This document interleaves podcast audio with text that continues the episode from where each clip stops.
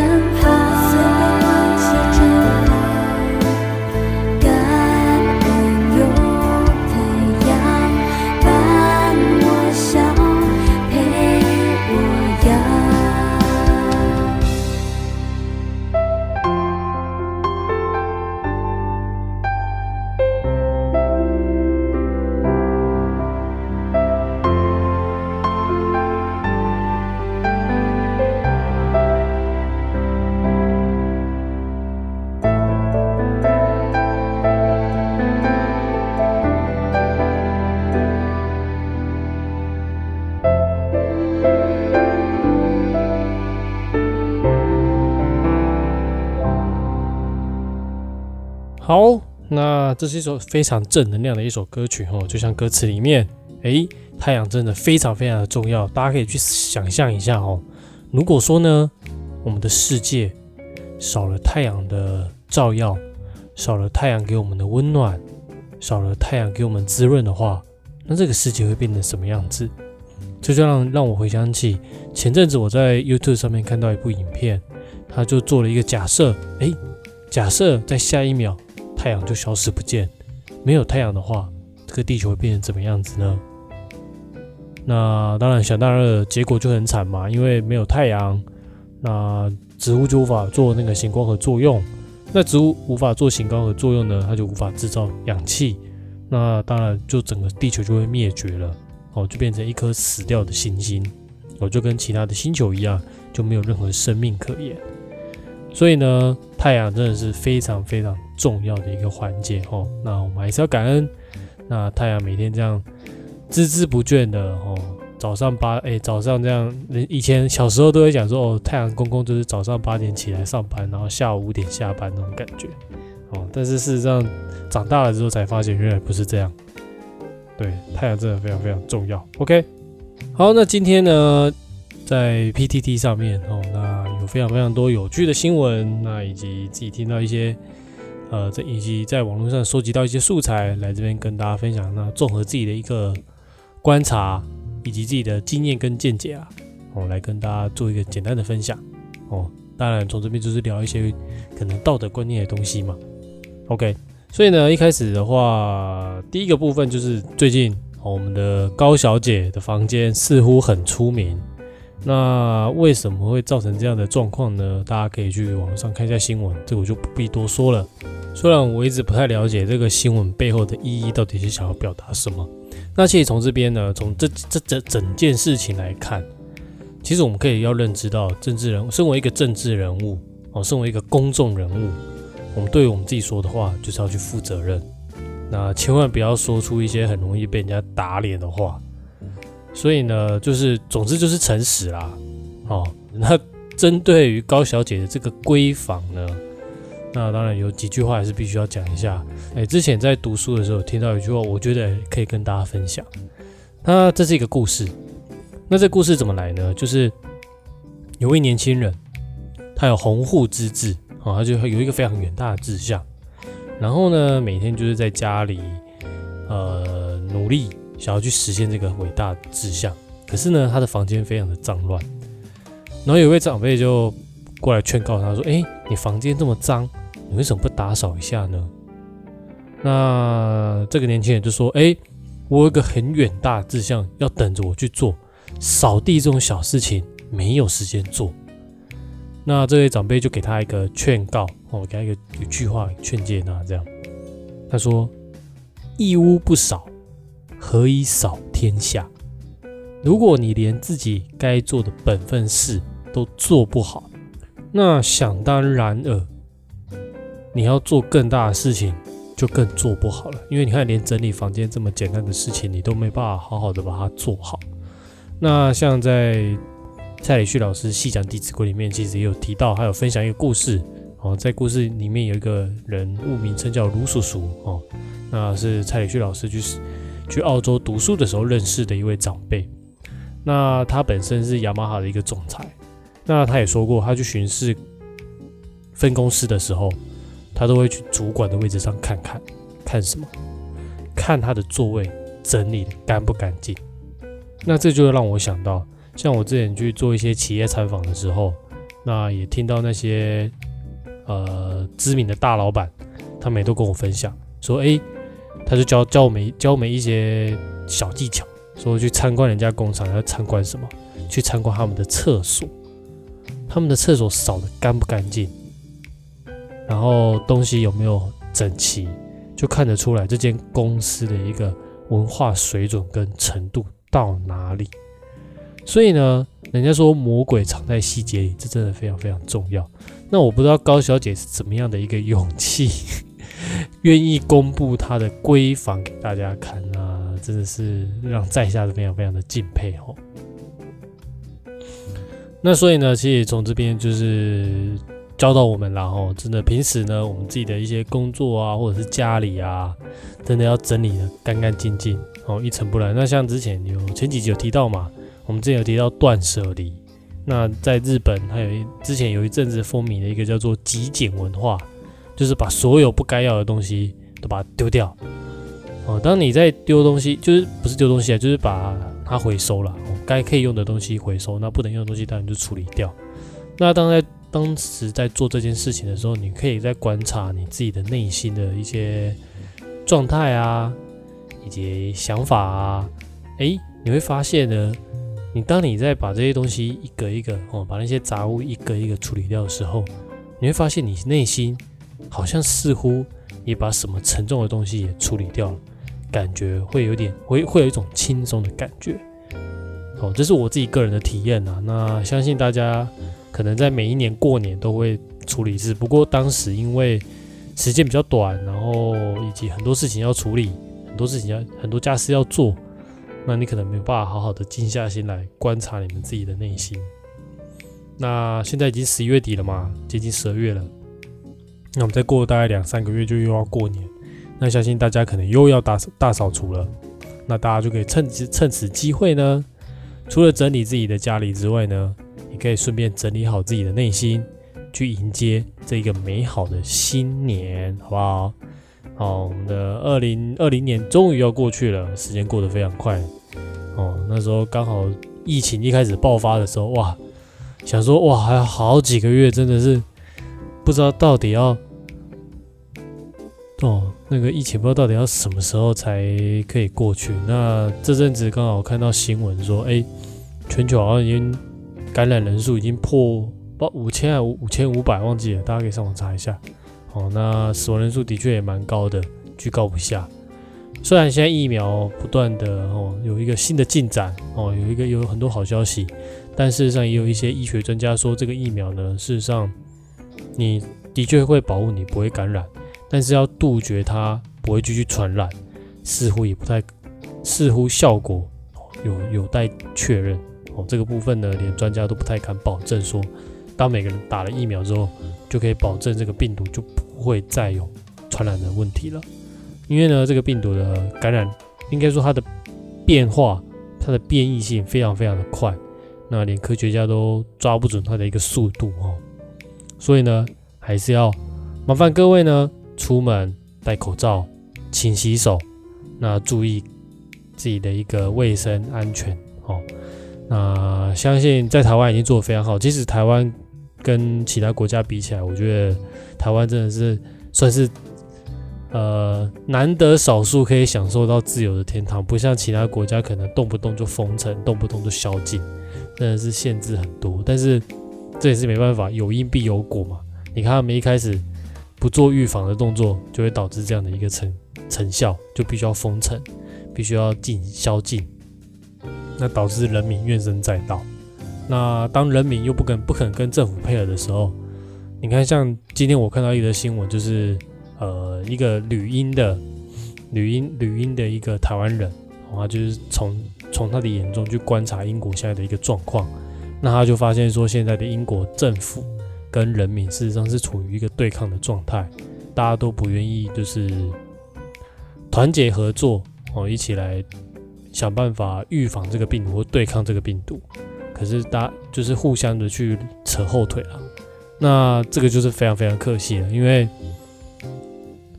当遇到困难的时候，大家还是希望大家可以就是团结一心，然后让我们一起携手度过这个难关。OK 哦，所以呢，其实哎对，扯太远了。我本来想来跟各位分享一下关于高小姐的房间以及我自己的一些体会，因为像我自己本身以前是。讨厌，很讨厌做家事的一个人。我很讨厌，因为以前做家事都是父母亲叫我们做，那我就认为说这个是第一个很累，第二个牺牲我自己的休息时间以及我的娱乐时间。为什么我还要做这些事情？我已经以前学生时候了，比较不懂事。以前学生就是放放学回来就是哦很累了，我还要写作业又要复习，虽然没有复习啦，我又要写功课。然后写完功课，然后准备完考试，那我就已经没多少休息时间，我还要做家事。你这，然后六日哦，六日以前我父母亲规定，我们六日就是一定要把家里全部打扫一次哦，做一个简简易的大扫除这样子。那的确这是好的哦，这是好的。那可是当下自己很不会想，就认为说哦，很累，很不想做，就会偷懒哦。可能这边就是稍微扫一下，那边就稍微拖一下就。就当做有做过哦，就是交差了事这样子。好，当下心态就非常非常的不正确。那但是呢，自己在学习《弟子规》之后，发现其其中有一句哦，其中有一个蔡礼旭老师分享的故事，让我觉得非常非常的震撼，震撼到震撼到我自己的一个内心。那也才让我自己了解到哦，原来做家事这么的重要哦。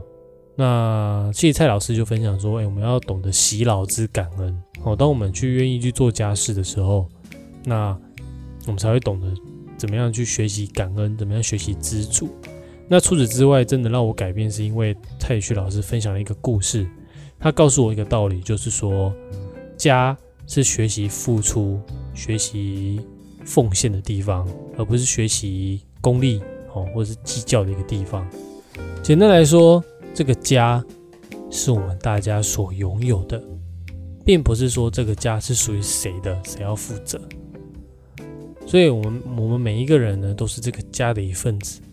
那想当然尔，就是要对这个家有所付出，那有所对于一些整洁啊，那以及修缮的一些东西呢，我们当然是要有所一些贡献嘛，总不能白吃白喝就住在这里。已经白吃白喝好几十年了，现在已经有能力了，但也是要回馈出来喽。只是啊，觉得很可惜，因为现在教育的关系，很多小孩子并不这样认为。大家都很哎，应该说小孩子有一些小孩，我不要说全部啦，可能某部分有些小孩子都会认为说，哎，父母亲照顾我们，这是天经地义的事情。我们为什么要去做这些额外的差事呢？父母亲为我们吃，供我们住，买东西给我们。让我们读书，这不是本来就应该要这样子做的吗？在这边，我必须讲说，不好意思，这是错误的逻辑观念。父母亲并没有义务，他们有生，他们生下我们，事实上，他本本来就虽然哎，他们就是秉着天地哦天意，他们本来就会照顾我们哦，毕竟是亲生骨肉。但是呢，他本并没有说要抚养到我们，呃，就是一辈子，哦，可能就是抚养到我们有自主能力的时候，我们就要自己。你看，像呃，外那个野野外动物来说就好了。像我前阵子在看一些 Discovery 的影片，你看那些呃小鸟啊，他们哦，父母那那些鸟爸爸、鸟妈妈，他们都是把他们的小孩抚养到他们自己会独立飞行的时候，他们就不管了。就小朋友那些小鸟，他们就自己飞出去，去开辟他们的另外一个天地。所以其实我们人类应该也是一样啊，应该说，诶，只是抚养到我们有办法独立自主生活的时候，就是放手让他自己去成长，而不是照顾他一辈子嘛。那这样子他怎么会？如果说我们愿我们这样照顾他一辈子的话，他怎么会成长呢？对不对？就像蔡宇旭老师所分享的，课业上的高材生。生活的低能儿，哦，连生活、连做家事、连煮饭什么都不会。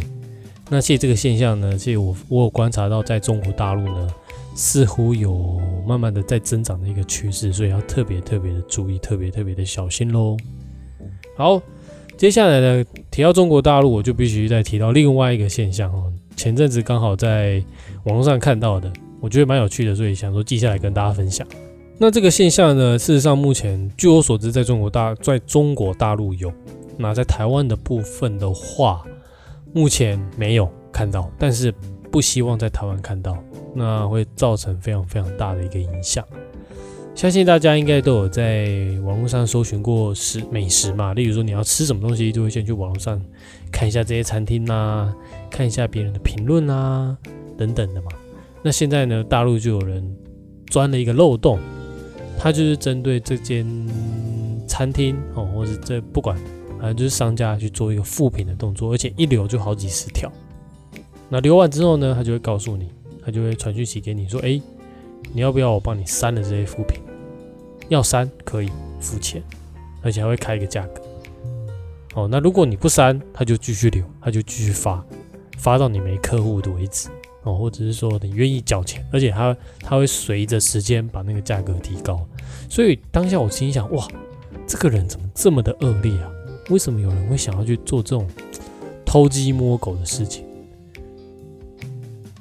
因为这种东西其实怎么讲就是不好，因为你做的事情，你你你所留的那些副品并不是真实的，你只是为了你一时的利益而去。造成别人的困扰，这个就好比说，你拿一个路障挡在人家门口前面，然后人家出去出不去，然后你就威胁他，诶，要挟他说，如果你不付我钱，我就不把这个东西移开，就类似类似这样的一个道理啦。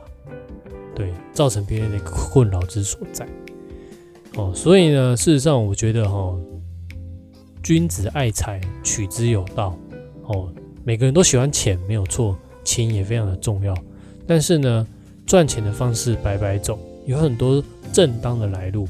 那也是希望说大家好手好脚的，不要总是想一些有的没的一些小聪明，然后去赚那些不义之财。事实上，那些东西你就算拿到了，你也不一定留得住，很快就没了。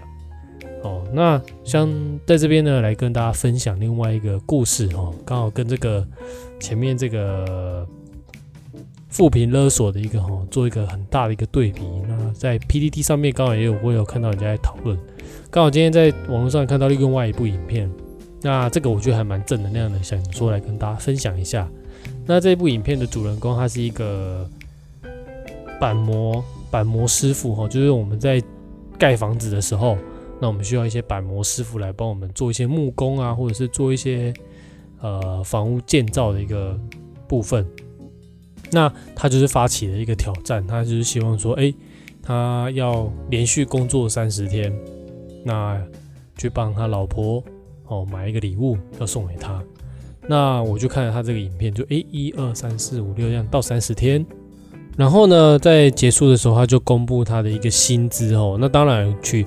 有一些呃因素上面会影响到他的薪水，所以呢，这个大概只能说个大概的价格哦，没办法说一个准确的价格。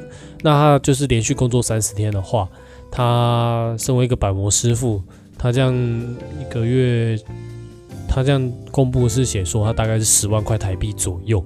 你看他这样努力的认真去做三十天，就有十万块台币的进账。你去勒索人家，虽然可能在短时间你会有很大的进账，但是这种东西毕竟还是不义之财，相信花了你会良心不安哦。所以呢，事实上跟这个板模师傅比起来，我觉得这个板模师傅让我觉得更加的钦佩，那也是可以跟他好好学习，因为他真的就是用他的双手以及他的体力，还有他的一技之长去赚取这些正当的一个薪资。那其实从这边也可以跟大家分享，就是说，哎，钱事实上不难赚，只是你愿不愿意去赚而已。因为现在很多人都是高不成低不就，那就是希就是好高骛远啊。其实都希望说，呃，钱多事少离家近。但事实上，明眼人你知我知，都知道这是不可能的事情。根本如果真的有这种工作，那相信这个工作应该是压力大到一个爆炸，钱多事少离家近，应该大部分都是管理居多。那一旦出事，不好意思，那个责任你不知道扛不扛得起。那或者是说，哎，你就投资嘛，我，投资嘛。那最近你可以去听听股癌大大的啊，或者是其他投资的 podcast 或者是一些文章，相信应该可以帮助到你。如果说真的对于钱这一块的话，那最重要还是要理财啦。如果你不理财的话，财当然就不理你啊，这是一个很简单的道理嘛。哦，所以呢，相信大家都喜欢想要赚钱，想要有更好的生活。那除了真的努力赚钱之外，那我觉得平常的一些生活角色还是很重要，都要把它扮演好。因为如果说只是一昧专注于赚钱，你会失去人生非常非常多重要的一些东西。哦，对，说到这个失去的东西，我刚才又。想到另外一个呃文章，哦，这是在 FB 上面看到的。他还说关于全勤奖这件事情，以前我们都，以前我我也有得过一张全勤奖，还在国小六国小的时候。那你要得全勤奖，必须要一个前提，就是你不能请假，除了公假以外啊，那你所有的事假、病假那都不能请。所以呢，呃，这个爸爸他就有提到，他那时候为了这张全勤奖。他错失非常多人生最重要的过程，例如他姑姑哎，他说他阿姨的结婚，那他表姐的，或者说他朋友的朋友的活动，那以及家人的过世等等等，哦，所以呢，导致他错失很多人生最重要的一些事情。那他认为这些事情换到一张全勤奖。他觉得不值得，所以他长大之后让他的小孩子能请假，如果是值值得请假的，他就请假。可是连他的的 请到最后，他的老师打电话来说：“嘿，某某某先生，你会不会太夸张了？让小孩子请成这样？”那但是我觉得这个家长的观念，你说他错吗？也没有哦，也不是说请假就是不好，我们都认为说请假不好，并不是，因为人生事实上还有其他很重要的事情等着我们去做。那只是说取决于我们怎么样去衡量，取决于我们怎么样去做一个抉择，就这样子而已。那在刚才啊，呃，有一位很久不见的长辈打电话来给我，那我们就稍微聊了一下。那这位长辈呢，他也是经历了很多啦，哦，在人生当中他也经历了非常非常多。那就聊到一些关于道德部分啊，一些道德教育啊，那以及家庭教育的部分，那他也非常认同，哦，就认为说真的。因为现在小朋友对于道德教育、家庭教育这一块是已经是断层了哦，都没有学到，所以呢也不懂得孝顺父母哦，很多的事情都理所当，都把视为理所当然。那长大之后呢，就变成啃老族。以前并没有啃老族这种词，可是现在为什么越来越多了？现在有那种四十几岁、五十几岁的都不愿意出去工作，宁愿待在家里拿父母的、吃父母的、喝父母的、用父母的。那这要怪他吗？好像也不是。人家说可恶之人必有可怜之处，那要怪谁？实际上还是要怪父母亲，他们的父母亲啊。因为如果说当初有教好的话，事实上也不会造成这样的一个结果嘛。所以呢，在这边呢，其实我的 podcast 还是希望说可以跟大家分享一些重重要而且正确的道德观念。哦，以及做人做事的道理，那这些东西呢？这些知识都是出自于哦，大家可以去网络上搜寻一下，在蔡礼旭老蔡礼旭老师哦，蔡是哦蔡蔡总统的蔡，那礼就是礼貌的礼，旭就是旭日东升的旭。